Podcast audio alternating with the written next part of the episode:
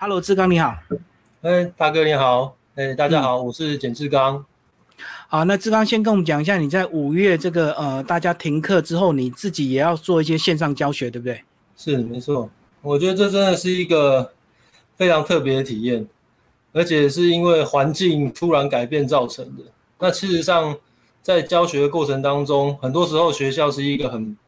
比较封闭、相对封闭的环境。哦，然后老师就是把自己在这个学校啊学习到的东西传承给学生，所以常常年复一年是教差不多的东西，对。但是因为现在因为疫情的关系，所以老师也被迫着要做很大的改变，所以包含这个教学模式的改变，这对老师来讲是一个非常大的挑战。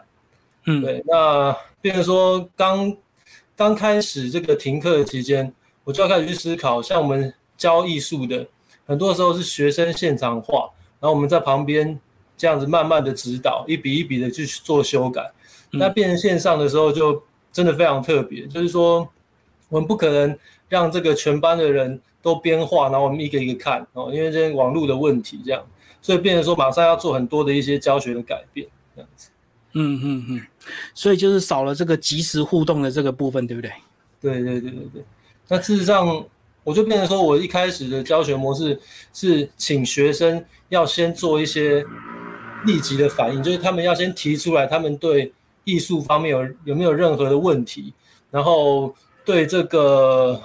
艺术圈有没有任何的一些困扰、想法想要知道的，然后把它汇集起来以后，哦，是在课堂之前汇集起来，然后我慢慢的一个一个去做一些，比如想说怎么样可以去呃解说这样子。然后在课堂一变成说我一个人的这个 Q&A 的感觉这样子，嗯嗯嗯，就是前面准备功夫反而更花时间了。他们要先提供你一些问题，让你能够在课堂上跟他互动，因为你没有办法一直画，或者是他们画你在看嘛。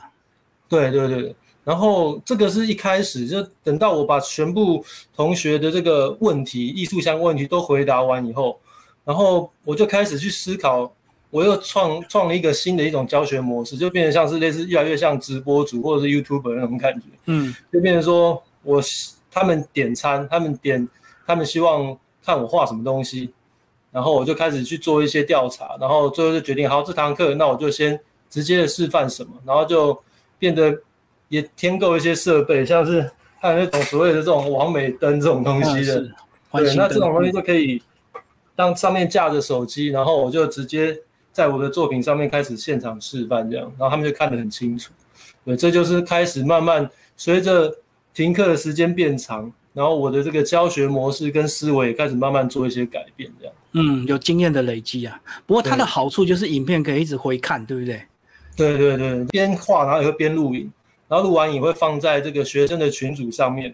然后他们就可以针对我的影片中哪里看的不懂或怎么样，再再针对他去做讨论，这样子。所以，如果学生够认真的话，还是会进步的更快，因为透过影片的教学，无限制的这个回看，这样子。是是，我觉得这是非常有趣的一件事情，就是当我们被外在环境试着要改变的时候，只要用心努力，我想还是会获获得一些完全不一样的收获嗯，那你个人创作的部分呢？有没有因为疫情的关系，自己心态上有没有一些影响，或者是你自己的脚步有变比较缓慢这样？哦。是这个问题的话呢，其实我觉得对创作者来讲，疫情它会造成很大的影响，包括很多的展览啊，不管是博览会式的还是这种个展等等的，它都会整个停顿下来。那很多艺术家大概一两年就等待这一次机会，然后就全没了。嗯，我觉得对对于很多艺术家会造成很大的经济上的一些困扰这样子。但还好，因为我在做教学。那我的创作就是我自己不断的有自己的一个节奏跟步骤这样，所以这段期间我也是因为这样子，所以很多展览就停摆下来。嗯，那我反而就因此放慢自己的创作脚步，然后在思考说，当我时间变多的时候，我创作还可以做怎么样的精化？嗯，那这是针对我一直以来的一个创作的一些脉络，然后去做精化。那还有另外就是说，我也开始去思考，因为毕竟。创作者、艺术家必须要因为体验生活，才会有新的东西出现。这样，所以开始思考说，这段疫情期间，呃，对我看待人身边人事物有什么影响？对，所以我就最近也有做了一系列非常的单纯的、非常的回归到我学艺术的那种初衷的一个作品。呃，那我就是用很简单的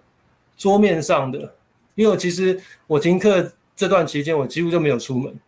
已经将近一个多月这样子。那相对的，我的物资就蛮匮乏的，包含那些画材那些东西。嗯嗯。对，所以我想说，如何去感受真实的现况，这么匮乏的状态，然后又要创作出自己真心的作品，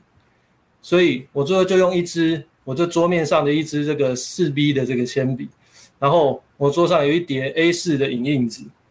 嗯嗯，对，就然后一张卫生纸，就这么简单，我就开始做这样的创作。那这样创作就类似于，呃，单张这样 A 四，对对，单张，然后就 A 四的纸这样子，嗯嗯。那也许对很多人来讲说，哇，这个 A 四的纸它不太像是我们平常要创作用的比较厚棒的、比较高贵的纸这样。但是我觉得，呃，如果一个艺术创作要真实面对自己内心的话，它从纸材、各种媒材都要能够对应自己的想法，这样对。然后画了这个以后，我再画就是我的家人，嗯嗯，然后可以看到就是用算是蛮精细的方式，哦，蛮精细的方式去做这个创作。然后里面的所有的这个斑点啊、皱纹或者是这个毛孔，其实我都是非常尽力的一比一的去画它，就是完全没有去想象。那这个东西，呃，不是想要去炫技或者怎么样子的，而是去思考说，其实我们人一辈子在，呃，没有疫情的期间的状况下，我们一辈子大概就是每天早上起来就急着要去上班，然后回家的时候已经非常的疲劳了，大部分的时间都在面对着我们工作环境的那些同事或者学生之类的，但真正静下心来好好的看我们身边的家人的时间，其实非常的少。嗯嗯嗯。那因为这样的疫情期间，所以造成我们必须被迫去面对我们的家人，重新的去了解他们，重新的去观看他们到底在我们跟我们记忆中的那个他有什么样的差别。嗯，对，所以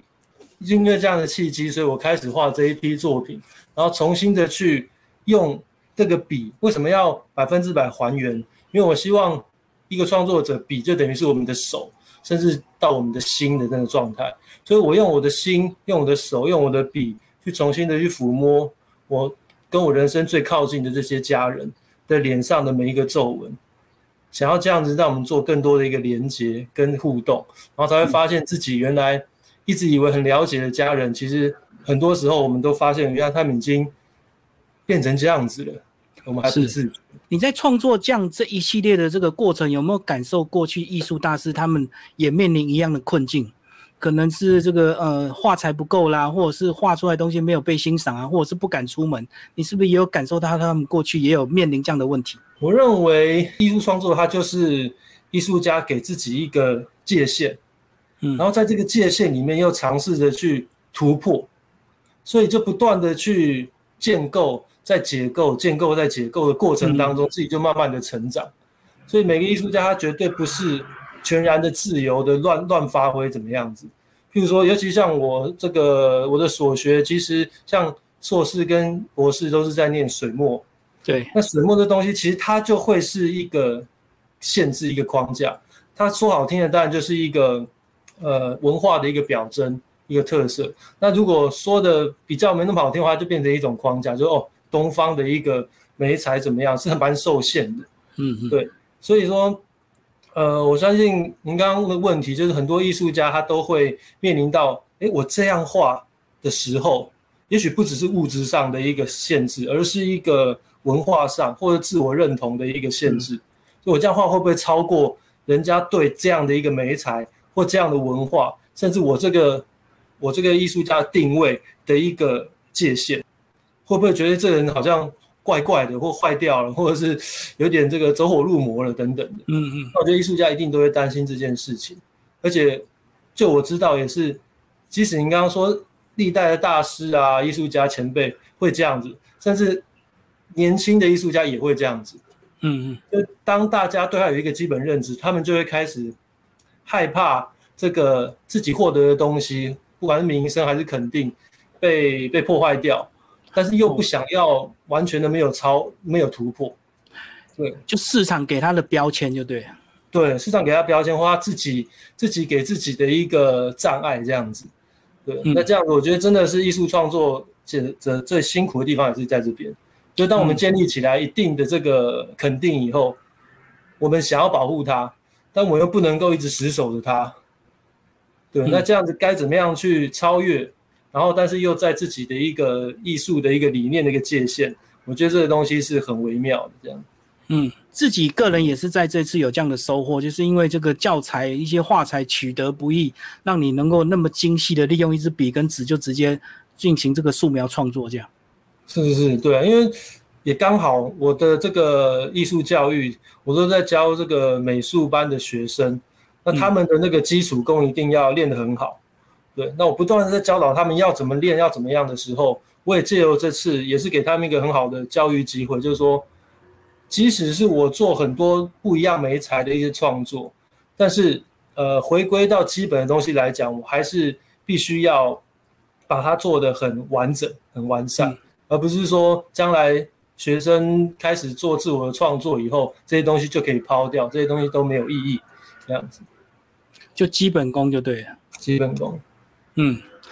有没有做一些其他的创作立体的部分呢？因为我知道你这个个人这个免烧陶的部分也是你非常的强项，对不对？而且你自己想象出一个空间，创作出很多属于你自己的角色。是是。好，那因为我这个立体的东西，我一直都有在进行创作。那呃，也那个光是立体的，它就有很多不同的一个系列。那这阵子我创作非常多东西。那现在给大家看到的就是。我一直以来有在进行创作的东西，大家可以看到这样的一个作品，其实它也是免烧陶土，嗯，但是我用的方式是，既是雕塑雕塑，那雕就是减法，塑就是加法，对，但是我的作品我是把它融合在一起，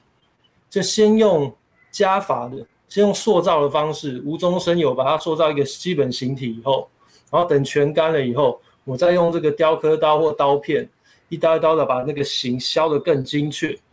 更明显，那就再加上这个雕的这个动作，所以雕塑是把它合在一起的。对，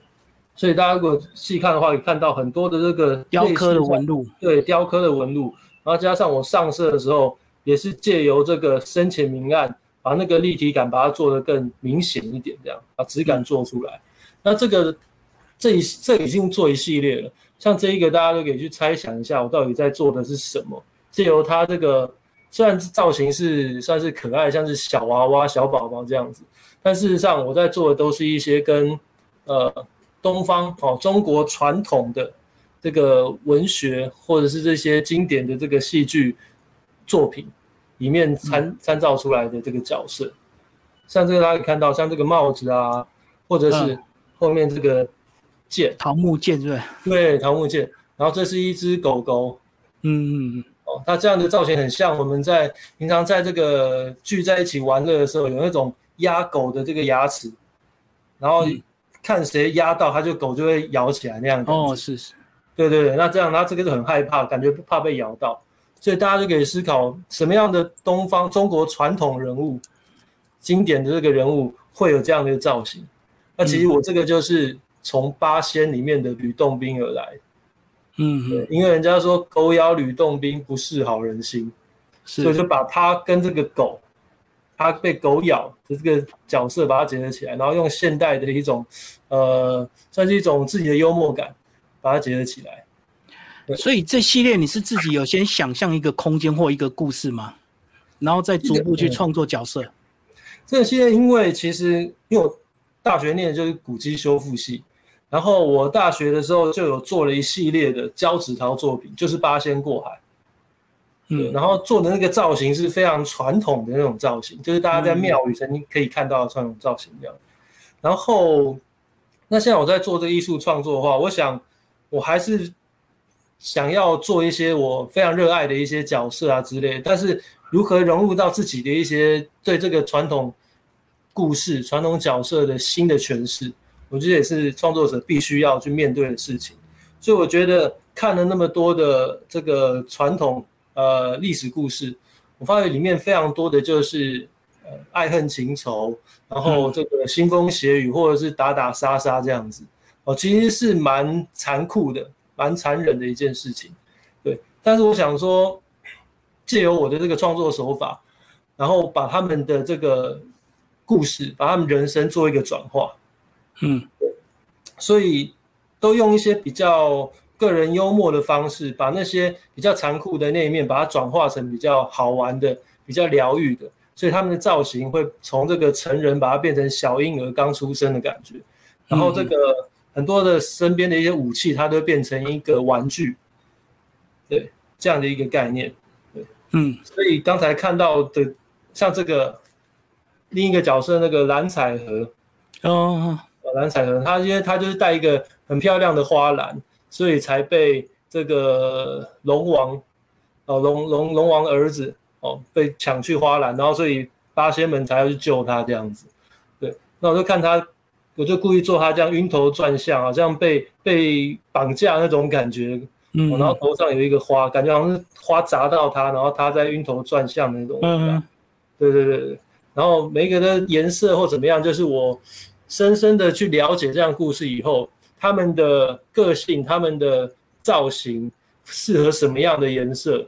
哦，什么样的这种呃设计，哦，这都是我经过一些思考的这样子。你把中国传统的一些角色用西方的这种比较幽默的方式、动漫的方式来呈现，你在一开始会有些担心吗？因为我们刚刚也有聊到一些艺术家本身的标签嘛，是他如果还没成长到一个程度，他一定会很怕被一些长辈或者是被市场所批判。你什么时候？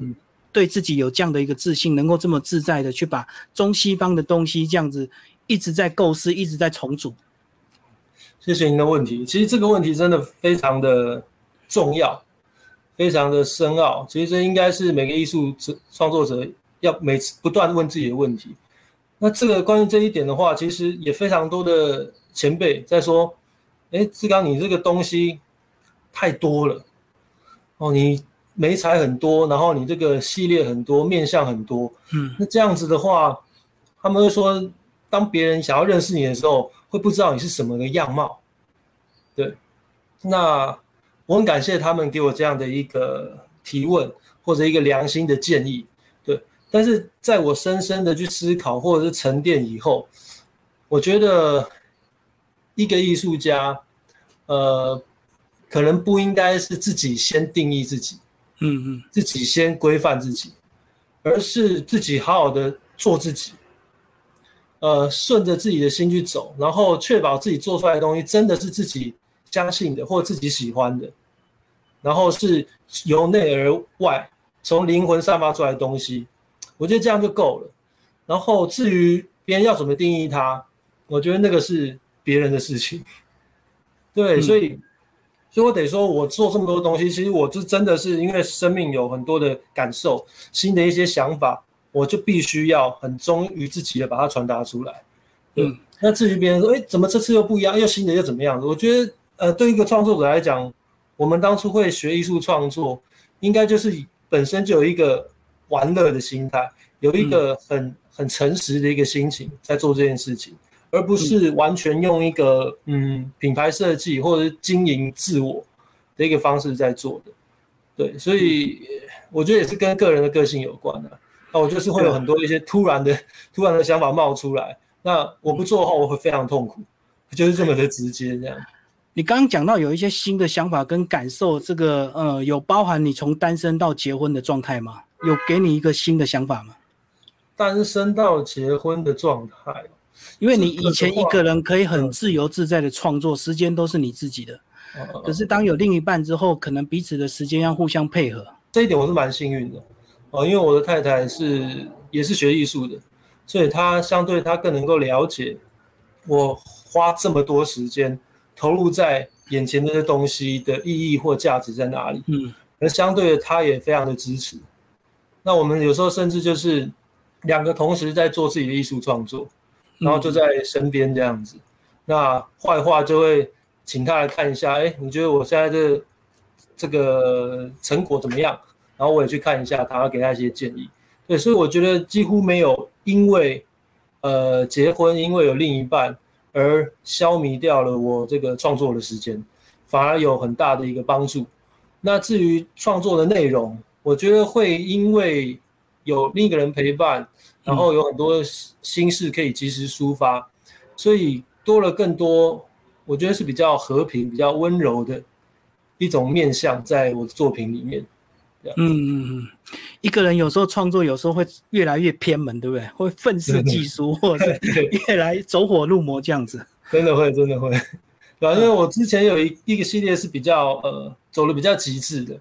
就是做这个动物被碾压啊，然后变得很扁平的那种状态的。那那种那个时候呃就是单身，然后但不是因为单身而做那个，而是感觉到这个世界这个社会有很多的。呃，阶级啊，或者不公平啊，或者是一些无奈的事情，所以做那样的东西。那，但我觉得一个艺术家其实就像是一个演员一样。那演员他在接到一个剧本，他不会是经历过戏里面那个角色的人生，但是那个情绪他会感受得到，就是喜怒哀乐，这是每个人都有的。所以一个创作者跟一个好的演员一样，就是说。当我们人生在呃有这个喜怒哀乐的时候，我们除了当下难过或当下开心以外，我们还有另一个声音，另一个人格在把这些感动、把这些感受，把它收到我们的记忆体里面，这样。然后等到哪一天我们需要去传达这样的一个情绪的时候，我们就可以从那记忆体再拿出来。然后做完以后，我们又可以抽离，而不会这个入戏太深。这样子，那对我来讲就是一样，就是说，呃，我现在感受到了，哎，有人陪伴，然后有人可以这样交心交谈，那样的一种感受，我会记在脑中，然后创作出来。那以前之前的系列的一些比较，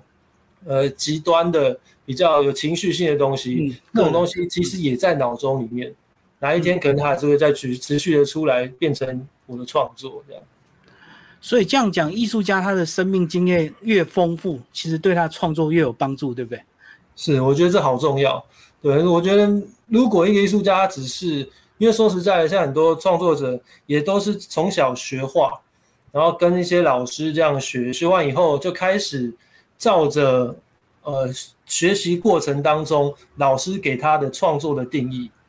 或者教给他的美彩等等的，他们就照这样继续的去画下去。我觉得这样也不错。但对我这样的创作创作者而言，我觉得我好像没办法这么的单一的继续这样走。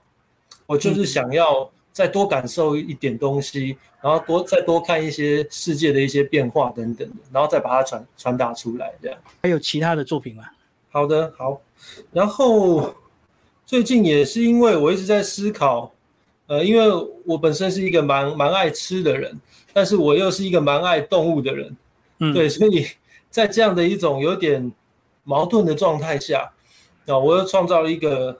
系列，像这样的一个系列，嗯，猪啊，对猪，然后大家可以看到它的身体下半部，这个是我们在台湾这个吃卤肉饭的时候碗常用这种很经典的这种橘色的碗，嗯，上面还有一些残渣的这个饭粒，然后这只猪它其实它是可以上面可以放那个筷子啊，放汤匙的。它就像实用性来讲，它就是一个这个餐具的架，嗯，对。那其实它是可以去打开的，哦，它可以放在旁边的。它已经被干掉，已经被杀掉了，对。然后还一副就是，呃，它虽然流着泪，它眼睛闪亮亮的，然后又又这样双手奉上说：“你们吃我吧。”那心里又有点害怕，有点恐惧这样感觉。对，其实我是用一种可爱的方式去做一种有点矛盾、有点讽刺意味的。作品这样，哇，这个作品冲击性很强哎，是，然后另外也是同个系列，像这只，哦，这只小鸡这样子，那其实头上这是我是做那个番茄酱淋上去的，对，淋上去的，那这个表情啊，眼睛闪亮亮，泪滴，这个也是一样的概念，然后这就像是我们吃这个，比如说素食啊那些的盘子，对，那这边也是一样，它也是被被破半的。哦，这边也可以放叉子啊，等等的。其实这也是也是做一系列，也是在疫情期间下完成的东西。这又是另一个系列，这个是手法不太一样。呃，这个塑感蛮强的，就是我下去这个手感以后，都是一块土捏下去以后，不去做任何的一个打磨，或者去用刀子把它糊平等等的，所以就非常多的一个手感在上面。哦，对，对，然后这一个就是一个漂流木宝宝，对，它漂流木，但是它却乘着这个类似像这个冲浪板的，它在海上开始去学习这个冲浪的方式，然后想要找到他接受他的人，或者是他来的地方，嗯他从哪里而来，对，那他脸上还有这种政治标记，去记录他到底在海上漂流了多久。哦，可能曾经有被人家这个识货，然后上面刻下记录，就对。对对对对对，然后那我身体是弄得很那种阳光男孩，那种冲浪的这种帅气男孩，身上非常黝黑的这种感觉。对嗯，然后旁边就是有我的这种签名，那签名是因为人家有时候在那个观光的这个景点树上会刻那种